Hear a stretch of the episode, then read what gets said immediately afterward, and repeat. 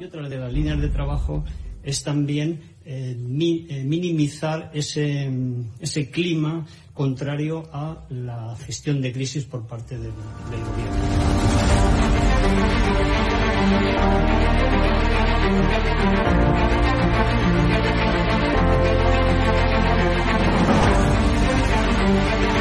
van a garantizar, de inmediato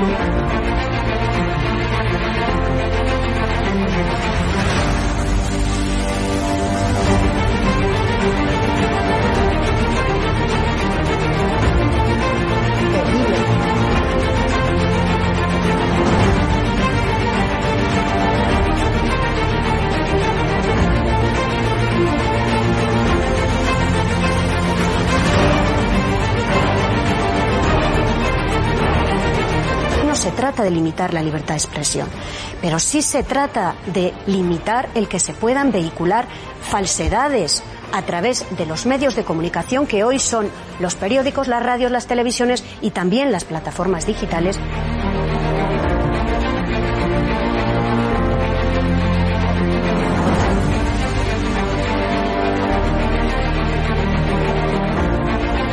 Cuando los comunistas han tenido éxito excepcionalidad momentos de crisis.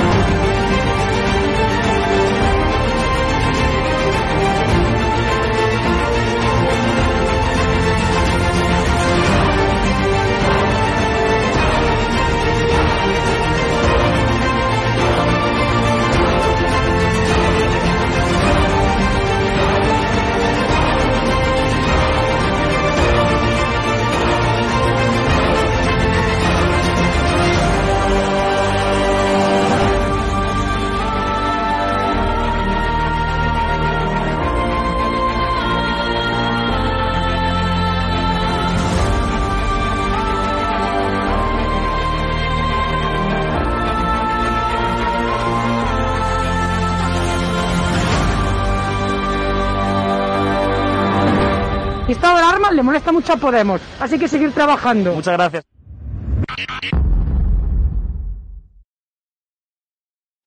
Muy buenas noches, espectadores de Estado de Alarma. Soy Rodrigo Villar. Este es el programa Podemos Leaks. Es el programa que emitimos todos los jueves en el que contamos eh, todas las triquiñuelas eh, y todo el funcionamiento interno de Podemos en compañía eh, siempre de dos invitados que son miembros de Podemos o exmiembros eh, del partido de Pablo Iglesias. Así que hoy, eh, como eh, todas las semanas, tenemos con nosotros a José Antonio Terrones, que es actualmente es afiliado y militante de Podemos. la verdad es que un poco desencantado y tenemos por primera vez a José Miguel Alvarado, eh, que también es conocido eh, por el nombre de su canal de YouTube, eh, que se llama Apellido Obligatorio. José Miguel es exmiembro de, del partido Podemos y actualmente, bueno, aparte de ser artista polifacético, es el presidente de la plataforma Asociación Elecciones Transparentes nos va a tener que explicar si es la misma asociación a la que pertenece eh, pues mi querida amiga Pilar Baselga. Em, ha denunciado eh, desde esta plataforma eh, el fraude electoral perpetrado por el comunismo socialista globalista. así que, bueno, hoy vamos a hablar, hoy nos toca el tema Em, por supuesto, del hospital, que se está liando muy gorda con el, con el asunto del hospital público eh, y con los comunistas y los socialistas protestando porque se ha construido un hospital público, eh, lo que resulta, eh, la verdad, un poco incongruente por, por su parte, teniendo en cuenta las políticas que ellos defienden, que son todas desde el punto de vista de lo público. Y bueno, nos va a comentar también José Miguel su experiencia dentro de Podemos. Así que a ver qué, qué nos puede contar de este funcionamiento interno del partido y por qué se salió de este partido. Así que paso a presentar en primer lugar a José Antonio. José Antonio. ¿Qué tal? Aquí estamos otra vez, como cada semana. Oye, eh, coméntame qué ha pasado con, con este tema. ¿Tú qué opinas eh, del tema del nuevo hospital público, del Hospital Zendal, que se lo han puesto en honor a, una enfermera, ¿no? Eh, ilustre enfermera, eh, Isabel Zendal. ¿Por qué la izquierda se ha estado, se está rasgando las vestiduras? Le está saliendo una úlcera prácticamente porque, porque Isabel Díaz Ayuso haya construido un hospital público que va a venir muy bien. Y no solamente va a venir muy bien a la Comunidad de Madrid, sino a toda España, ¿no? En realidad, va a descongestionar eh, todos los hospitales públicos de, la Comunidad de Madrid, eh, porque es un monstruo de hospital y además, bueno, aparte de que va a dar trabajo también a muchos médicos, muchas enfermeras y muchos auxiliares y celadores y demás, eh, pues va a venir muy bien en caso de que haya otra pandemia eh, también para aplacar la pandemia del COVID-19, pero cuando termine, pues en caso de que haya una pandemia, una nueva, pues nos va a venir también de, miedo, ¿no? Sea la que sea. Entonces, ¿tú qué opinas? ¿Por qué, está la izquierda así de loca con esto? Eh, yo creo que está de loca con esto como está, por ejemplo, con, el modelo económico que, está siguiendo Madrid, ¿no? Eh, yo creo que acertado, ¿no? Eh, y se están dando cuenta de una cosa, que van a perder otra vez en otras elecciones la posibilidad de gobernar en la comunidad autónoma y posiblemente también el ayuntamiento. ¿no? La izquierda, sobre todo la izquierda radical, entiende que la única manera de derrocar a una opción política es denigrarla todo lo que pueda. Es decir, de hacer todo lo posible para que eh, la opinión pública, o yo creo, yo no creo en la opinión pública directamente ya, yo creo en la opinión publicada, ¿no? La opinión comprada por, por la izquierda mediática, eh, pues, eh, pues lo que debe hacer es destrozar de alguna forma a nivel de imagen todo lo que se pueda esa opción política eh, que está copando esos puestos de responsabilidad, esos cargos que les gustaría tener a, la izquierda y que, que, por desgracia para ellos. Pero ¿por qué, están criticando eh, la construcción de un hospital público cuando ellos defienden eh, da igual, la pública? Da igual, no, importa, eso no es importante. criticarán la la sanidad pública en cuanto les haga falta a ellos o criticarán eh, que se sacrifica un perro o criticarán cualquier cosa, eh, pero por supuesto no van a criticar la, eh, digamos, las consecuencias que ha producido, digamos, esta pandemia, ¿no? Eso no lo criticarán ni, los, ni las decenas de miles de muertos que ha producido el COVID, posiblemente por una mala gestión, ¿no? Bueno, de hecho, muchos dicen que es de la historia, digamos, dentro de lo que es el, coronavirus, ¿no?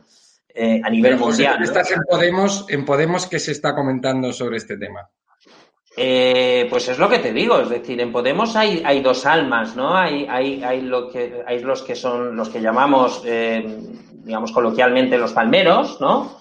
que son aquellos que da igual lo que haga Pablo Iglesias, como si Pablo Iglesias dice que quiere azotar a una mujer hasta hacerla sangrar. Eh, lo seguirán aplaudiendo. Es que da igual lo que haga Pablo Iglesias para esta gente. Y luego hay la gente que tenemos capacidad crítica, eh, incluso creé un grupo con ese, con ese nombre, capacidad crítica, eh, que es un poco el germen de lo que fue luego nuevo impulso, eh, y en ello, y, digamos, si esa gente, pues lógicamente ve la situación como, como, como quiera cada uno, eh, cuidado. Es decir, aquí nos, digamos, en, Podemos, sobre todo en esa parte de Podemos, a nadie le, decimos lo que tiene que pensar o lo que tiene que decir. Si quieren defender a Pablo Iglesias, que lo defiendan. Si realmente les sale de dentro, perfecto, ¿no? José, yo no, por no, por unas razones, eh, digamos, impuestas, ¿no? Es eso. José, yo te lo digo todas las semanas y lo siento mucho, pero vaya tragaderas tienes de estar en ese partido. ¿eh? Bueno, te puedo decir una cosa. A ver cuándo te sales de ese partido, porque lo estás criticando a saco todas las semanas.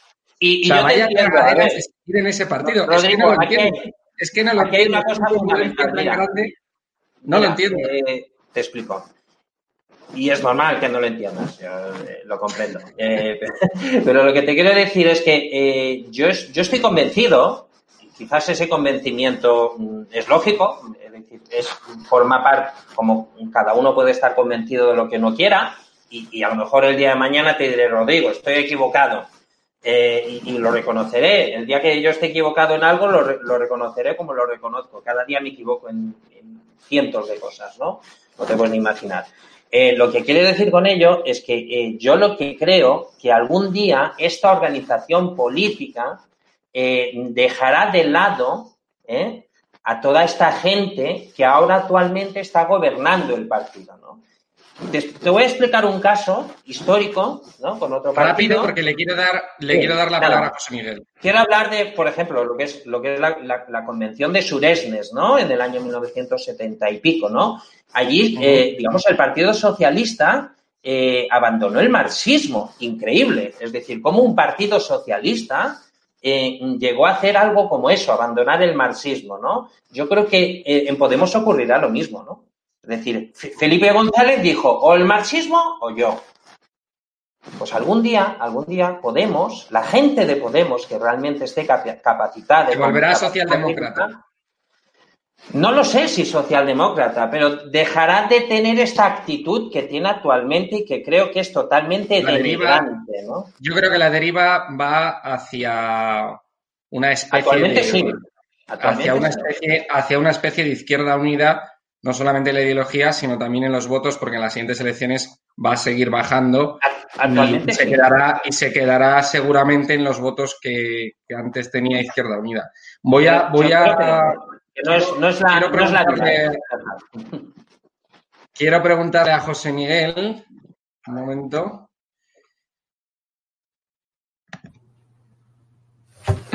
José Miguel, ¿qué tal? Bienvenido. Hola, buenas noches, Roberto. Rodrigo, Rodrigo. Perdóname. Rodrigo. Que, bueno, te quería preguntar primero, en primer lugar, tu experiencia dentro de Podemos, eh, ¿cómo fue y por qué te fuiste de Podemos? ¿Qué pasó? ¿Te desencantaste? ¿Te echaron? Eh, ¿No te gusta el comunismo? Eh, era, ¿Era demasiado suave para ti?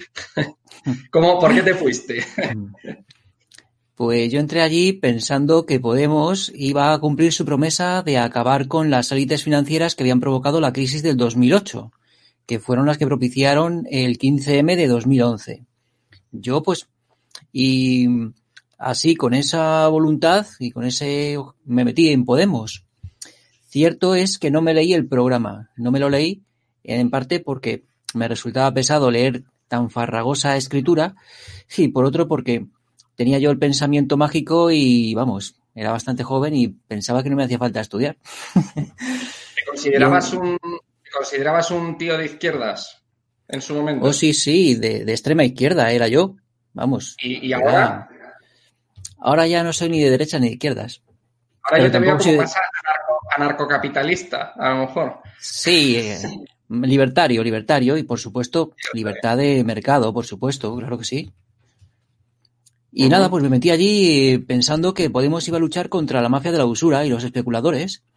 Y me mantuve allí, pues imagínate, entré en poco antes de que ganase Manuela Carmena y Ada Colau, que eso fue en el 2015. Pues fuería en enero de 2015 me metí yo. Pues nada, pues estuve allí y estuve 2015 y en el 2016, ya en septiembre, caí en la cuenta de que Podemos eh, era disidencia controlada al darme al a, cuando me enteré yo de que Podemos estaba apoyando la ideología de género, la ley trans, eh, la ley contra la violencia de género, y alguien podría decir, pero bueno, es que no te diste cuenta antes, José Miguel. No, no me di cuenta porque es que no me leí el programa y yo iba allí un poco de, de iluso, la verdad. Y claro, ahí en septiembre de 2016 me di cuenta de que Podemos apoyaba la ideología de género.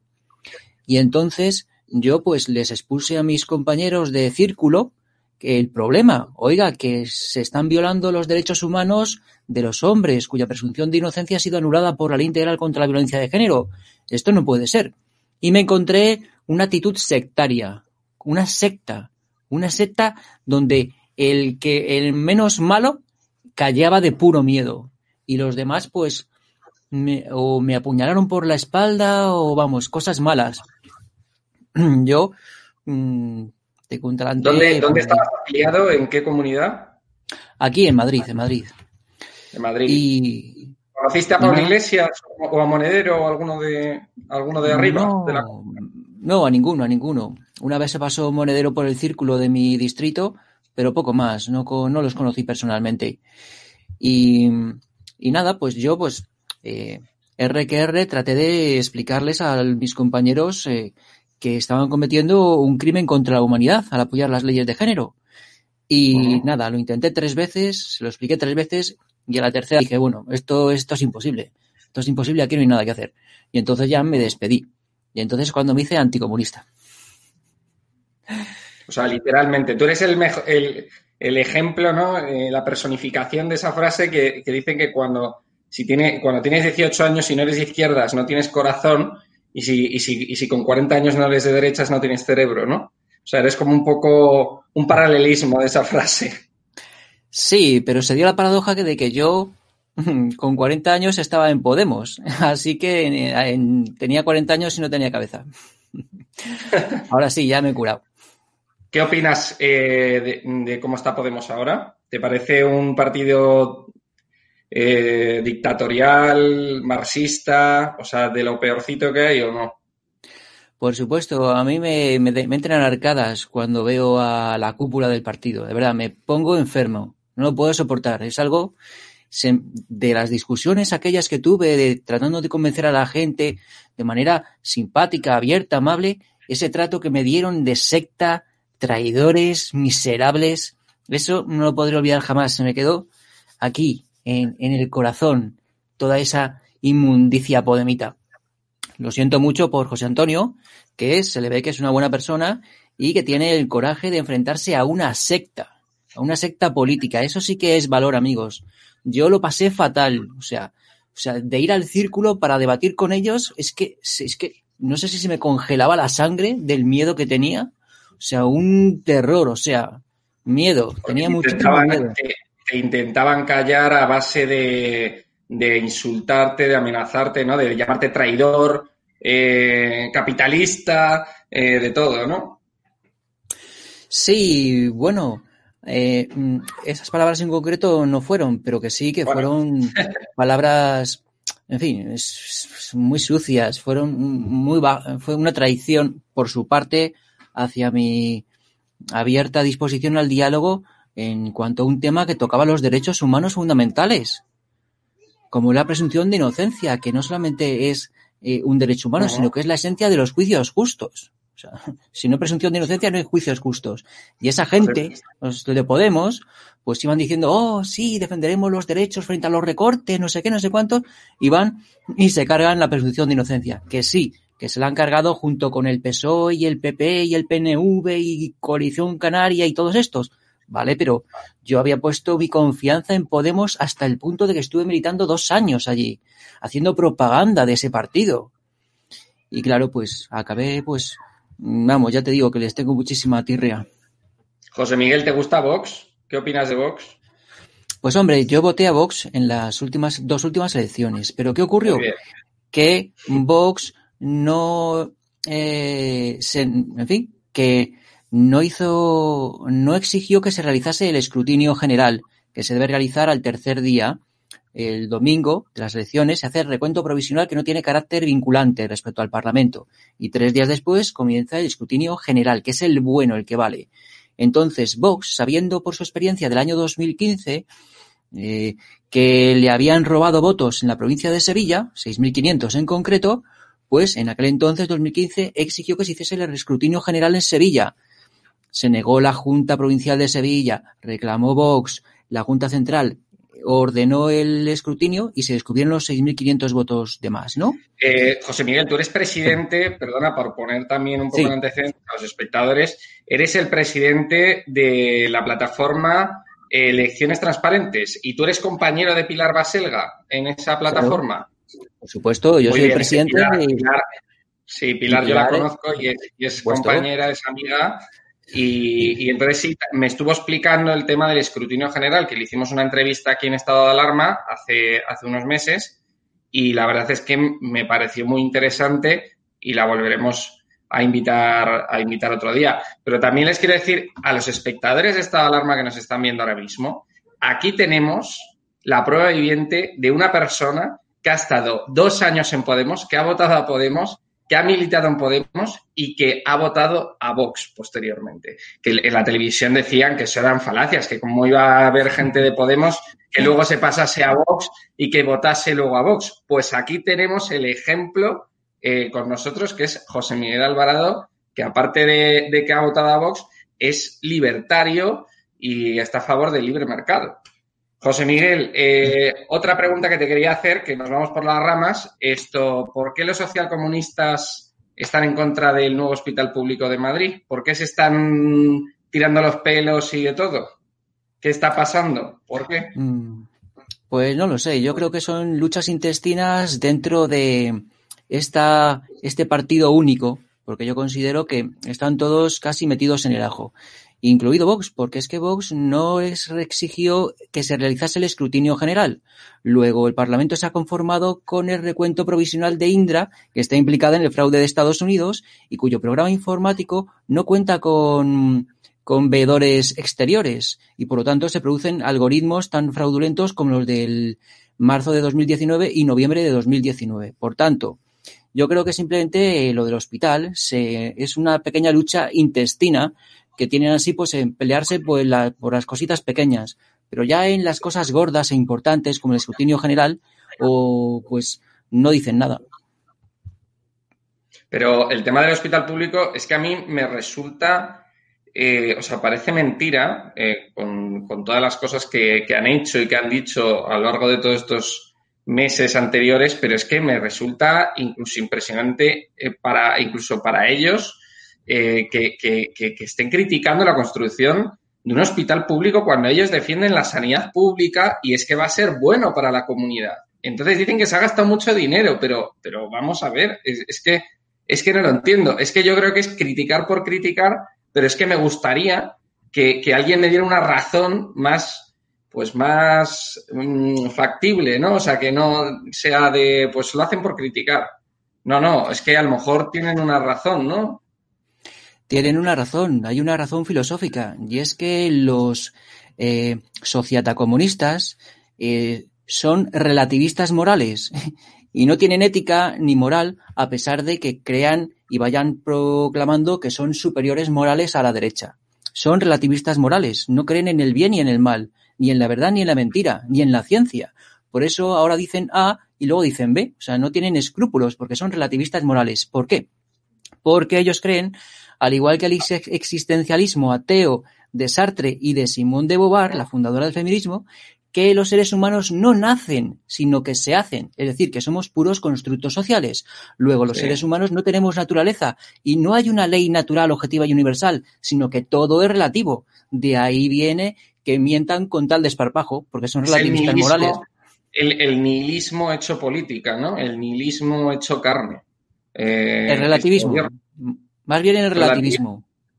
Sí, bueno, pero de nihilistas también eh, tienen, porque no creen en nada, ni, eh, pues el relativismo les lleva a eso, ¿no? También, a no creer en nada, a ser despiadados eh, con el adversario, ¿no? Porque no tienen un conocimiento del bien y el mal como lo pueden tener otras personas, ¿no? O sea, que tampoco que, no, no, les importa, ¿no? Hacer el mal, no les importa eh, eh, hacer algo porque si eso te lleva a un fin mayor, pues el fin justifica los medios, ¿no? Para ellos. Oh, sí, por supuesto. Ellos ya te digo que no tienen moral, pero yo creo que les deviene más del relativismo que del nihilismo, porque el nihilismo es más bien como de Nietzsche, de gente que está loca y que, vamos, que está completamente perdida. Pero no, los de Podemos, los de la cúpula, sobre todo, son muy espabilados. y entonces ellos son relativistas, más que nihilistas. Muy bien, eh, quiero meter a José Antonio para que... Un momento.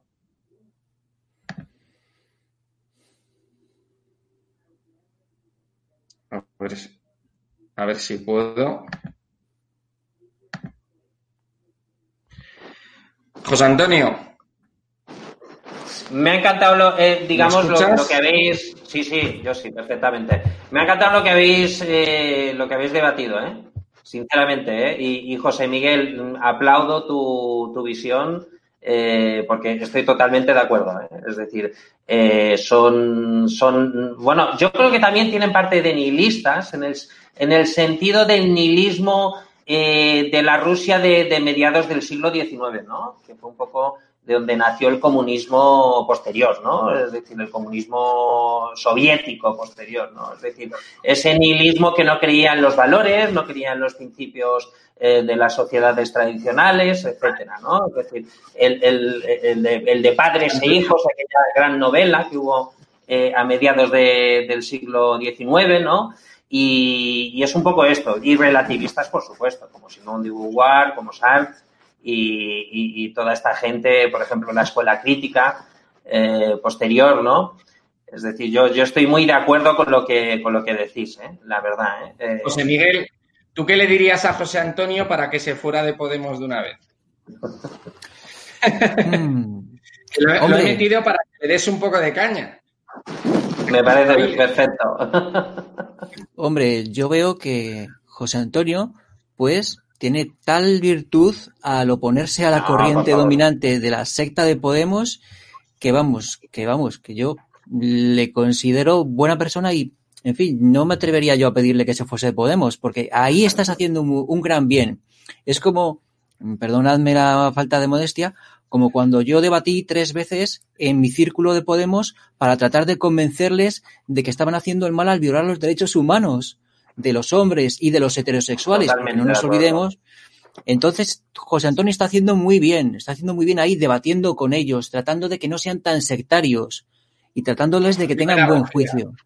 Haciendo pedagogía. Eh, Sí, mira, te, puedo decir, mira, al final la gente de Podemos, los militantes que hay, excepto esta gente de la cúpula, que yo creo que son la, eh, la creme de la creme de lo más sectario, de lo más relativista, como dice José Miguel, y yo en parte digo nihilista, ¿no? Es decir, esa gente que eh, ya, digamos, es la destilación definitiva de todo este tipo de gente, ¿no? Eh, pero en, Podemos hay gente, incluso militante, que son gente como tú, como yo, José Miguel, es decir, que son gente abierta, eh, que entienden eh, mi posicionamiento o, puedan entender el tuyo eh, y vean que, digamos, que el rumbo que está tomando el partido no es para nada el idóneo, ¿no? muchos me lo dicen en, digamos, en petit comité, ¿no? Luego no tienen la valentía a lo mejor de decirlo en público, como lo digo yo o lo dicen otras personas, como a lo mejor conocerás a Fernando Barredo y otra gente del partido, ¿no? Que, que, que lo dice públicamente, ¿no? Eh, pero es lo, es lo que digo, ¿no? Es decir, eh, yo creo que como organización, como organización política, algún día, digamos, la mayoría de, esta gente que hoy en día está escondida, que, está callada, eh, pues den golpe de timón a todo lo que está ocurriendo, de alguna forma, a pesar de que esta gente tiene mucho poder hoy en día, ¿no? Es decir, tienen un poder fáctico importante, ¿no? José Antonio, tenemos que ir cerrando. Tenemos que ir cerrando. Eh, José Miguel, si quieres decir una última cosa. Pues sí, que de relativistas morales ya tiran, ya rozan lo satánico. No sé si estáis viendo. Sí, sí, sí, en serio, en serio. Sí, sí, no, totalmente de acuerdo. Y lo que has dicho de la violencia de género, estoy totalmente de acuerdo que yo creo que esa ley eh, no, no cumple su función, ¿eh? por supuesto. ¿eh? Hombre, en ese caso yo creo que sí que la cumple. Cumple la ah, función de separar a los hombres de las mujeres y reducir la tasa de natalidad de los españoles para atraer a los inmigrantes y sustituir a la población, que, ese, es, el objetivo. Efectivamente. Esa es la función real, ¿no? Pero la función que ellos predican que debería tener, pues yo creo que no se cumple para nada, porque no es lo que quieren, por supuesto. Me interesaba eso que decía José, me interesaba eso que decía José Miguel, que rozan lo satánico. ¿A qué te refieres, José Miguel? Fijaos en la ley trans que quieren aprobar. O sea, quieren convencer a los niños pequeños de 6 años, de 8, que no se nace hombre o mujer, sino que los seres somos puros constructos sociales y que ellos pueden ser lo que deseen. Hombre, mujer, eh, X, Y, Z, lo que sea. Eso es maldad. Eso ya llega a rozar la maldad. Ese daño que se está haciendo a esos niños. Eso es ya roza la maldad y por tanto lo satánico. José Miguel y José Antonio, muchísimas gracias. Tenemos que ir cortando ya. Eh, José Miguel, muy interesante, te volveremos a invitar. Muchas gracias. Eh, buenas noches. José Miguel, muchas gracias. Muchísimas gracias, de verdad. Muy amable. Un saludo. Gracias.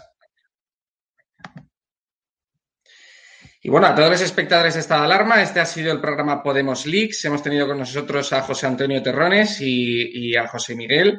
Eh, que bueno, ha sido un programa muy interesante en el que hemos hablado de por qué los socialcomunistas están en contra de la construcción de este nuevo hospital público en Madrid, que es, el Hospital Zendal, que ha construido Isabel Ayuso. Eh, también nos ha estado contando sus experiencias dentro de Podemos, un ex miembro de Podemos, que ha sido muy crítico. Así que ahora os dejo con el programa diario. Eh, con nuestro compañero Javier Negre, en el que estará Isabel San Sebastián, Eurico Campano y Cristina Seguí. Así que muchísimas gracias eh, por habernos visto. Eh, un saludo a todos y viva España.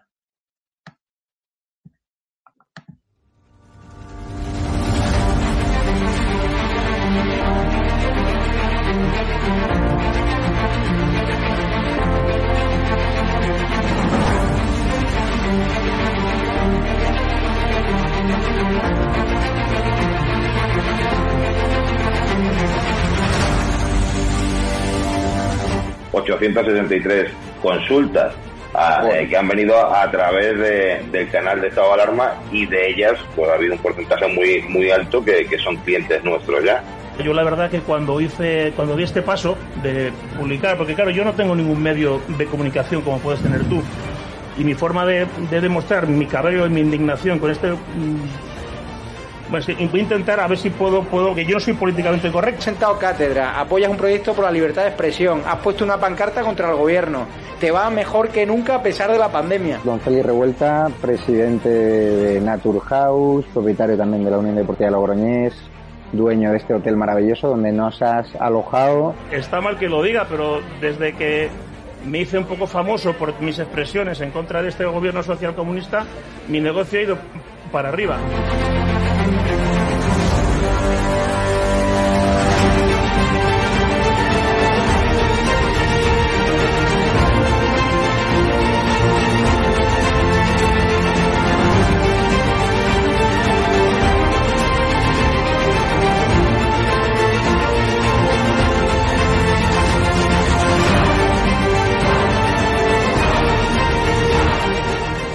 Necesitamos empresarios valientes como tú que quieran dar a conocer sus productos y que quieran, a su vez, defender la libertad con un proyecto como estado de alarma, el mejor lugar para anunciar tus productos o servicios. No hemos tenido ningún problema desde que estamos en estado de alarma, ni por estado de alarma, y ha sido totalmente beneficioso. Te lo agradezco de corazón porque hacen falta más empresarios como usted que apuesten por proyectos socialistas, por la libertad de expresión y por alojar por la libertad.